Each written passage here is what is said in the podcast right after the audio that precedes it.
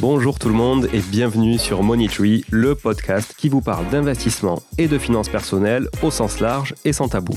Je suis Julien Calamotte, investisseur passionné et auteur du livre à succès S'enrichir grâce à l'immobilier. J'avais envie de partager ma façon d'investir, forcément, mais également de découvrir avec vous de nouvelles façons de faire fructifier notre argent. C'est pourquoi j'ai créé ce podcast pour y recevoir des invités qui nous partagent leur savoir et leurs expériences en toute simplicité.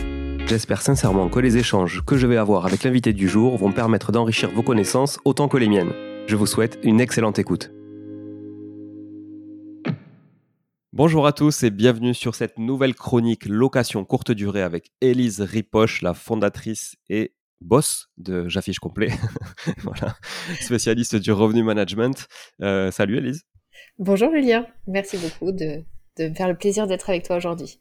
Eh ben, c'est moi qui suis très content de faire cette deuxième chronique sur la location courte durée avec toi parce que c'est un sujet qui m'intéresse beaucoup.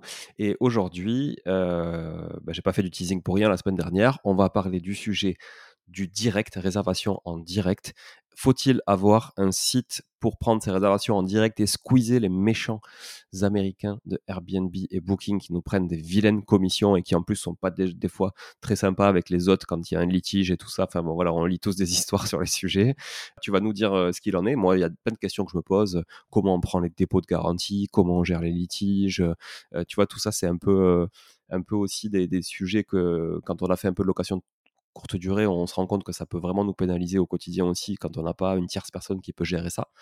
Donc euh, voilà, alors du coup, euh, la question est toute faite. Est-ce qu'il faut avoir un site en direct pour prendre ses réservations ou pas, Elise tu vas y répondre en quelques minutes. tu me dis pas oui ou non tout de suite. J'allais te dire mince, je m'apprête à dire oui et non. Alors euh, ah, voilà. au moins ça, ça garde le suspense.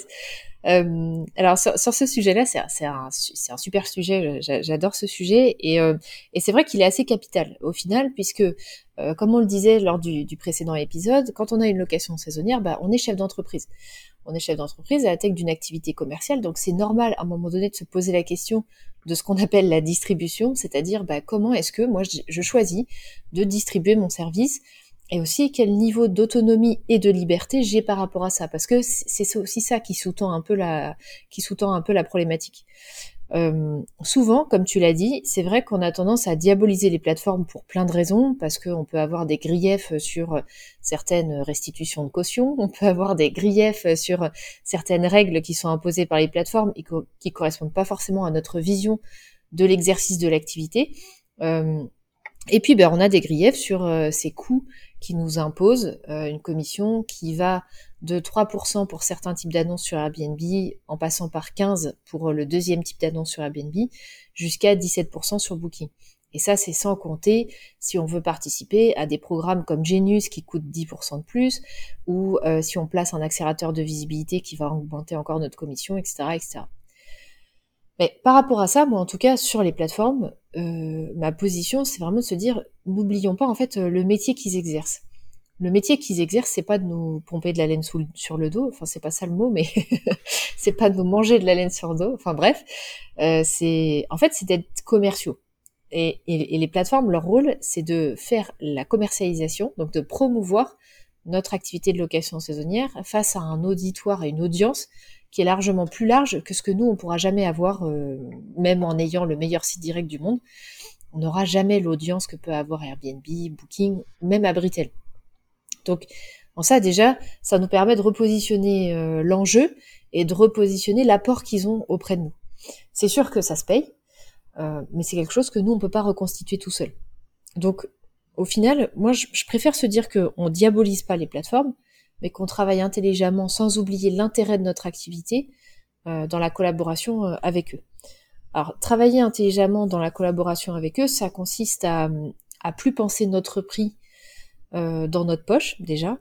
Ça consiste à dire, je vois le prix de marché maximum auquel je peux prétendre sur la plateforme, et après ça, j'en récolte un maximum dans ma poche.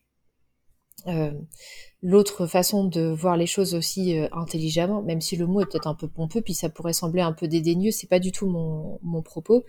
Mais hum, une autre méthode, on va dire, euh, agile de voir les choses, ce serait de se dire, bah, une fois que mon commercial, Airbnb Booking, il a fait le travail de me faire venir un nouveau client, je le paye pour ça, on est quitte. Après ça, c'est aussi moi, en tant que chef d'entreprise, c'est aussi à moi de me dire bah, comment je fais en sorte que ce client il soit tellement content qu'il a envie de revenir chez moi, et surtout qu'il ait connaissance du fait que s'il revient chez moi, il peut revenir en direct, et que potentiellement, il aura en plus des avantages additionnels qui seront associés au fait de revenir en direct. Et là, toute cette triptyque-là, de se dire que je soigne une satisfaction absolument euh, euh, la meilleure possible, que euh, je l'invite à revenir et qu'il va revenir en direct, il aura des avantages pour ça. Souvent, c'est quelque chose qui est complètement oublié et abandonné.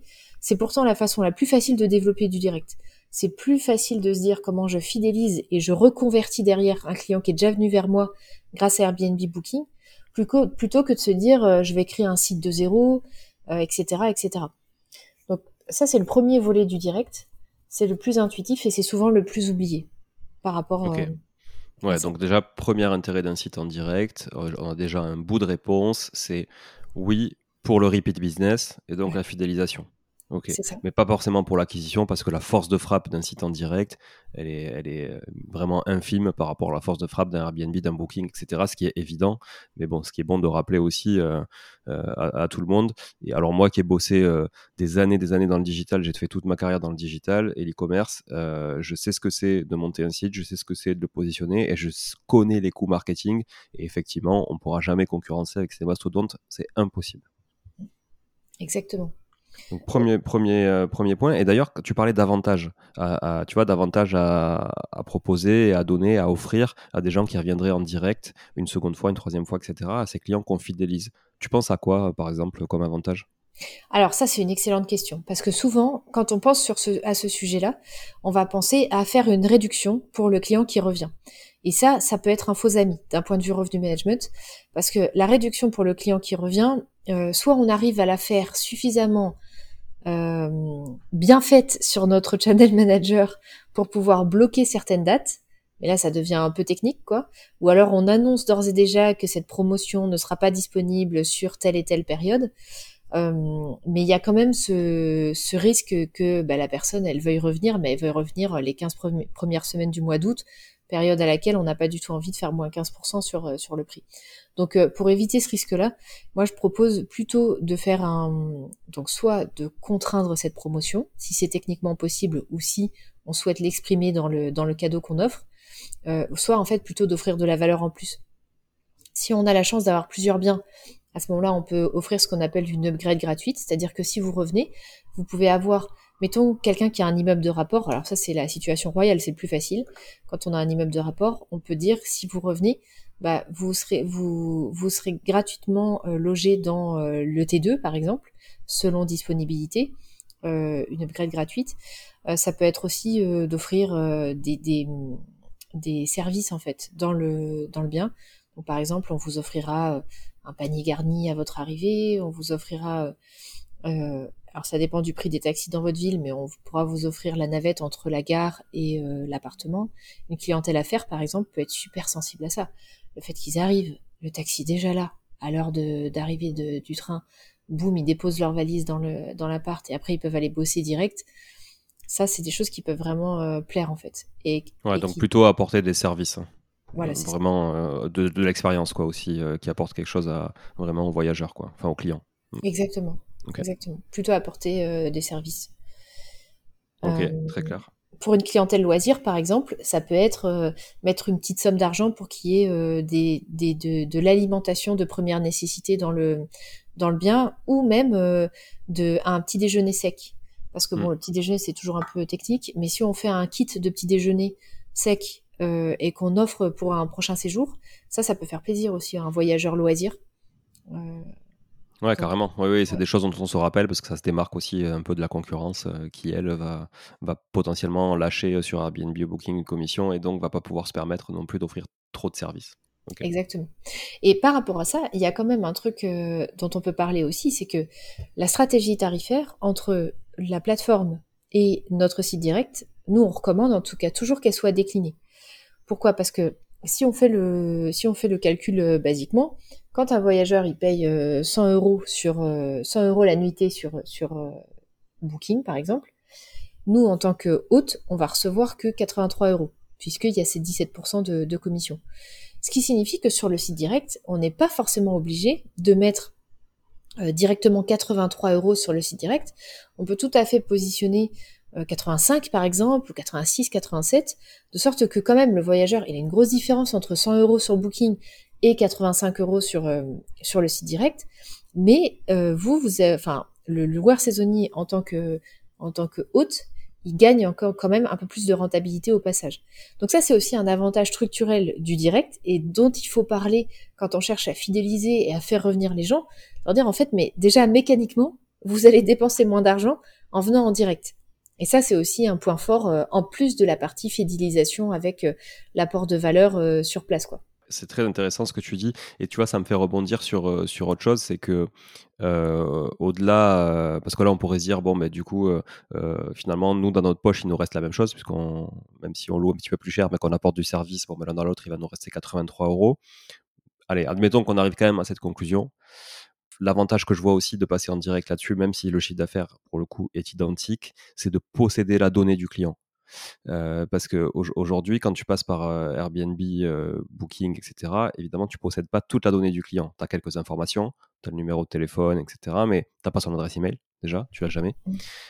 Il y a plein d'informations que tu n'as pas. Donc oui, tu peux passer effectivement par après un système d'onboarding via, voilà, quand, quand, le mec vient, tu lui demandes ses informations avant qu'il arrive, etc. Et tu peux le récupérer quand même. Mais là, pour le coup, le mec fait la démarche d'acheter chez toi directement. Donc ça, ça rentre directement dans ta base de données client propre.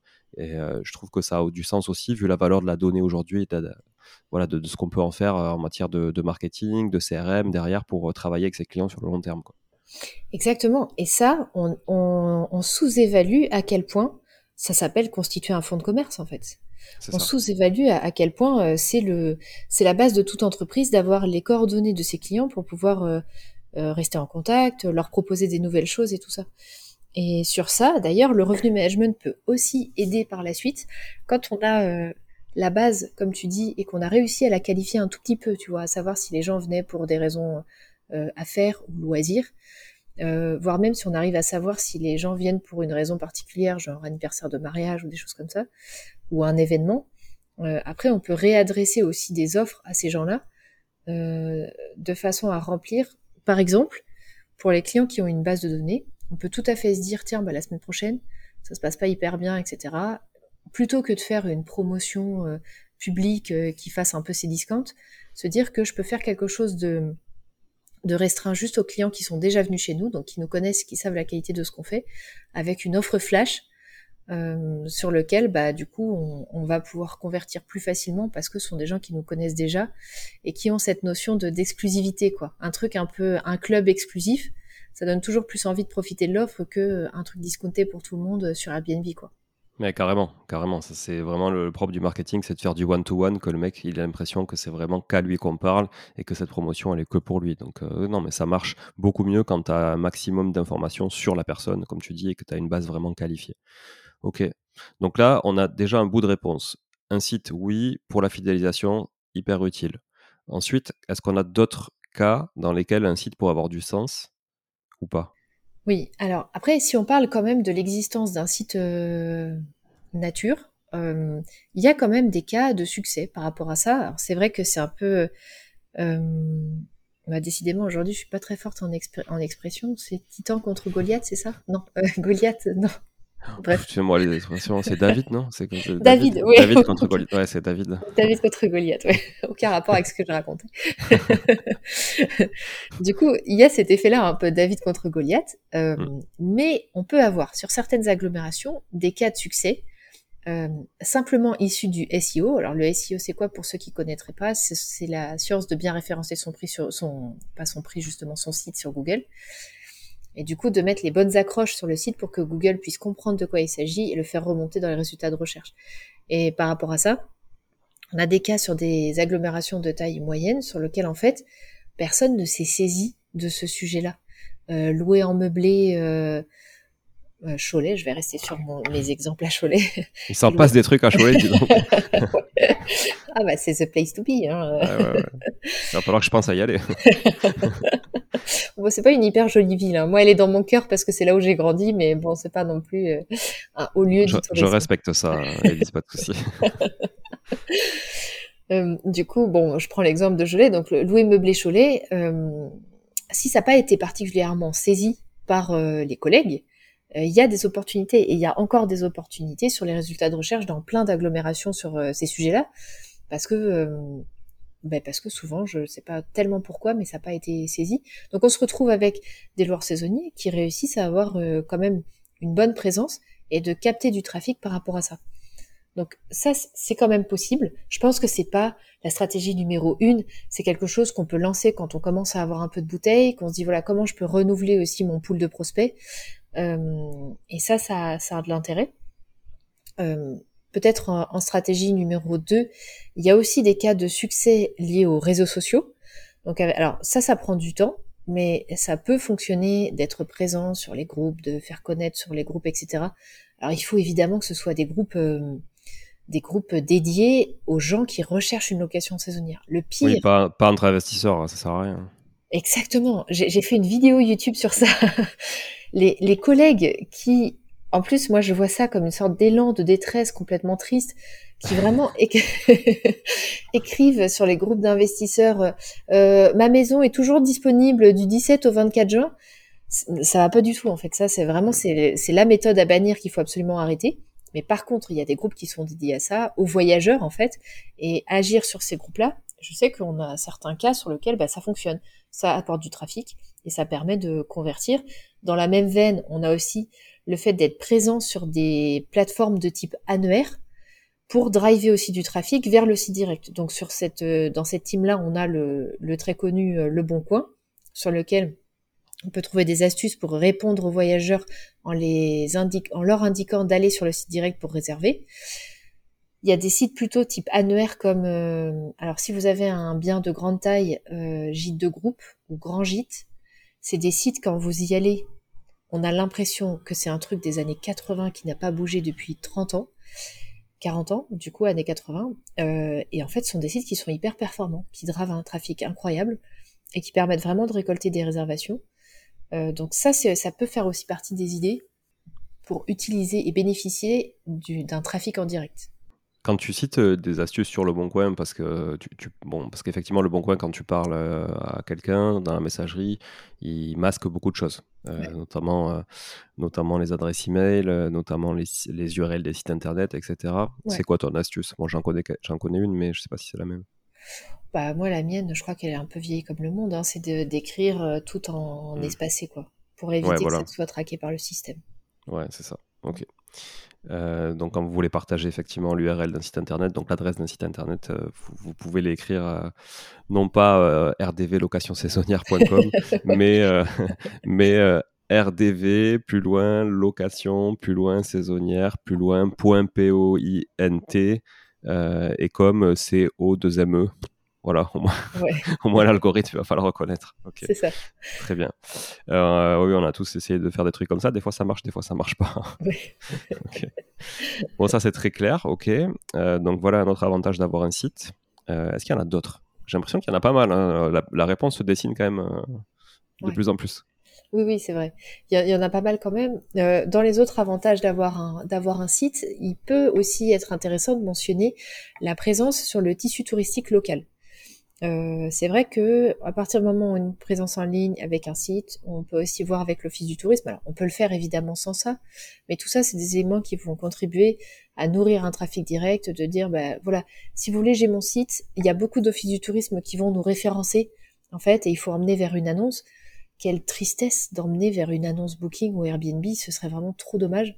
Donc, mm. de pouvoir emmener vers son site direct, ça permet de, de bénéficier aussi d'une présence sur le tissu local, euh, sans avoir euh, besoin de, donner de commission en fait aux, plateformes.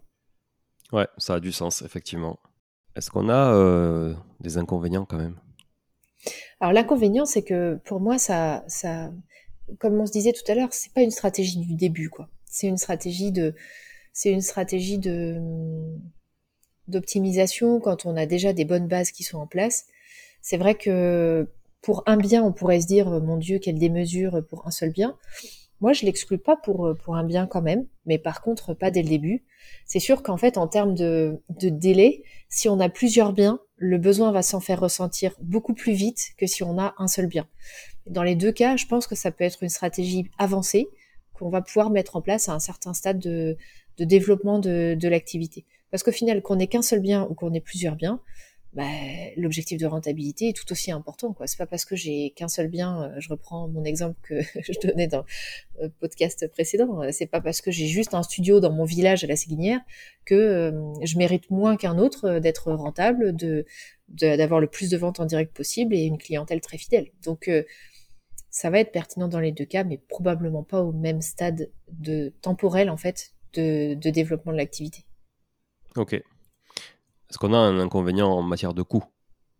Ah, oui, c'est vrai que j'ai pas pensé à ça, tu as raison. Bah, en termes de coût, on peut faire des solutions qui sont très économiques. Les solutions les plus économiques, ça va être de mettre un peu la main à la pâte. Donc c'est toujours un peu ça qui est... On sait toujours en tant que chef d'entreprise un arbitrage entre gagner du temps ou économiser de l'argent. Euh, et dans ces cas-là, si on est prêt à mettre un petit peu la main à la pâte, en fait, il faut la, recette en trois mots, c'est euh, de prendre un hébergement sur des sites comme OVH, euh, de prendre WordPress avec une maquette toute faite de site WordPress. Et vous avez un certain nombre de channel managers comme par exemple Beds24 qui vont vous donner directement le petit moteur de prise de réservation à coller sur votre site.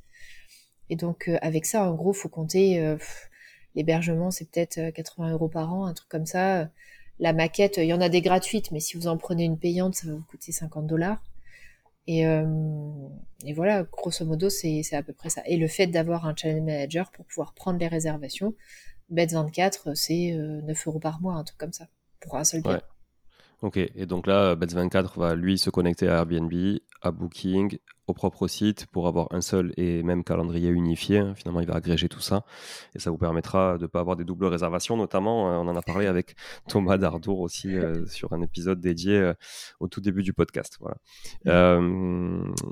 ok, très clair. Est-ce qu'il y a d'autres inconvénients, tu penses, à avoir un site? Bon, il faut il faut l'animer, il faut l'entretenir. Ça prend un peu plus de temps aussi, ça c'est certain, parce que ça fait un, ça fait un support de plus à, animer? Est-ce que tu vois autre chose? Bah, ça fait un support de plus à animer. Peut-être l'inconvénient, c'est que ça fait aussi un, support de communication additionnel, c'est-à-dire que les gens peuvent nous écrire sur la partie contact, nous poser des questions, etc. Donc, euh, c'est sûr que ça, peut faire une, petite charge de travail en plus, mais j'ai envie de dire qu'à partir du moment où ça devient une, vraie charge de travail, c'est qu'on a des problèmes de riches. Ça veut dire que ça cartonne le site direct et que du coup, euh, du coup, on a un vrai potentiel en direct. Donc, euh, donc à ce moment-là ah, je me dis, c'est des problèmes de riches, mais mm, ouais, ce serait euh, peut-être une petite charge de travail en plus sur, euh, sur ça. Ouais. Donc, si on conclut euh, cet épisode avec la réponse à la question du début de l'épisode, est-ce que oui ou non, il est pertinent d'avoir son propre site pour prendre ses réservations en direct et squeezer, c'est un titre un peu marketing, et squeezer Airbnb et Booking Quelle est la réponse? Eh ben, moi, ma réponse, ce serait il n'est pas pertinent de squeezer Airbnb et Booking. En revanche, il est pertinent d'avoir une plateforme en direct. Peut-être pas tout de suite dès le début, mais il y a un stade de développement de l'activité dans lequel ça devient super pertinent de mettre en place toutes ces stratégies-là pour justement euh, développer le plus possible le direct euh, dans l'activité euh, aux côtés du travail de commerciaux que font les plateformes. Parfaitement clair, Elise. Merci beaucoup pour cette réponse. Euh, moi, ça m'a bien éclairé, en tout cas, sur l'intérêt ou non de, l'avoir. Tu vois, nous, on n'en a pas. Bon, après, euh, je me dis peut-être, pourquoi pas Effectivement, pourquoi pas Ok. Euh, merci encore à toi pour tout ça. on rappelle que dans, bah, c'est bientôt, hein, c'est bientôt, c'est le 3 juin. Le 3 juin, tu organises le rendez-vous de la location saisonnière en France, un événement où tu attends plusieurs milliers de personnes, où il y aura de nombreux exposants, de nombreux conférenciers, beaucoup de valeurs à. Les inscriptions sont déjà ouvertes et il reste encore des places sur rdvlocationsaisonnière.com. L'inscription, c'est 47 euros. Vous pouvez bénéficier de 10% de remise avec le code MONEYTREE, M-O-N-E-Y-T-R-E-E. e e Hein, ne me faites pas des fautes, hein, s'il vous plaît. Hein. Euh, money, c'est money. Tree, c'est comme un arbre en anglais. Je sais que vos cours d'anglais sont souvent très lointains, mais bon, faites, faites, faites quand même un peu d'effort, s'il vous plaît. donc euh, voilà, je pense euh, beaucoup. Donc moi, j'y serai effectivement. Donc on pourra se rencontrer là-bas pour ceux qui m'ont jamais rencontré ou qui ont jamais échangé avec moi. Et vous êtes, je pense, nombreux, même si j'ai quand même souvent votre feedback autour du, du podcast et d'autres activités. Donc on pourra se rencontrer là-bas et vous rencontrerez aussi Elise, mais qui sera, je pense, bien occupée n'est pas forcément très disponible malgré elle ce jour-là avec pas mal d'adrénaline et de stress. voilà. J'essaierai d'être disponible quand même. J'essaierai d'être disponible quand même. mais, mais voilà, et on se retrouve du coup la semaine prochaine pour une troisième et avant-dernière chronique sur la location courte durée et principalement le revenu management, qui est un sujet qu'Élise maîtrise parfaitement, vous l'avez compris déjà, puisqu'on a fait deux chroniques et un épisode. Qu'est-ce qu'on va traiter la semaine prochaine, Élise? Peut-être qu'on pourrait traiter le sujet euh, des promotions. On vient d'en parler, c'est pas forcément judicieux de, faire des réductions à tout va et des fois amener du service, ça peut avoir plus de sens qu'apporter des réductions aux clients. Euh, donc là, on va parler de ça. Par contre, euh, on va parler vraiment spécifiquement des promotions et des réductions. Donc rendez-vous la semaine prochaine avec Elise pour parler de ça. Quel niveau de réduction faire? Est-ce qu'il faut faire des promotions pour les gens qui réservent très tôt? Est-ce qu'il faut plutôt les faire pour les gens qui réservent à la dernière minute? Franchement, je t'avoue que moi, je suis un peu perdu sur tous ces sujets-là, donc ça va m'éclairer. J'ai hâte d'être à la semaine prochaine. Merci encore à toi, Elise, et merci à tous d'être toujours aussi présents et aussi nombreux à nous écouter. Voilà. Ciao, ciao tout le monde. Ciao, à bientôt. Bon, si vous êtes là, c'est que vous avez écouté jusqu'au bout et a priori, l'épisode vous a plu. Si c'est bien le cas, n'hésitez pas à le partager autour de vous. Notez ce podcast sur Apple Podcast et Spotify en laissant un commentaire 5 étoiles. Je ne vous le répéterai jamais assez, mais c'est grâce à vous que ce podcast vit aujourd'hui et peut continuer de vivre en vous proposant un contenu toujours plus qualitatif. Merci encore, je vous retrouve très vite sur un nouvel épisode de Money Tree. En attendant, je vous souhaite la meilleure des réussites dans vos projets et un bon enrichissement. À très bientôt.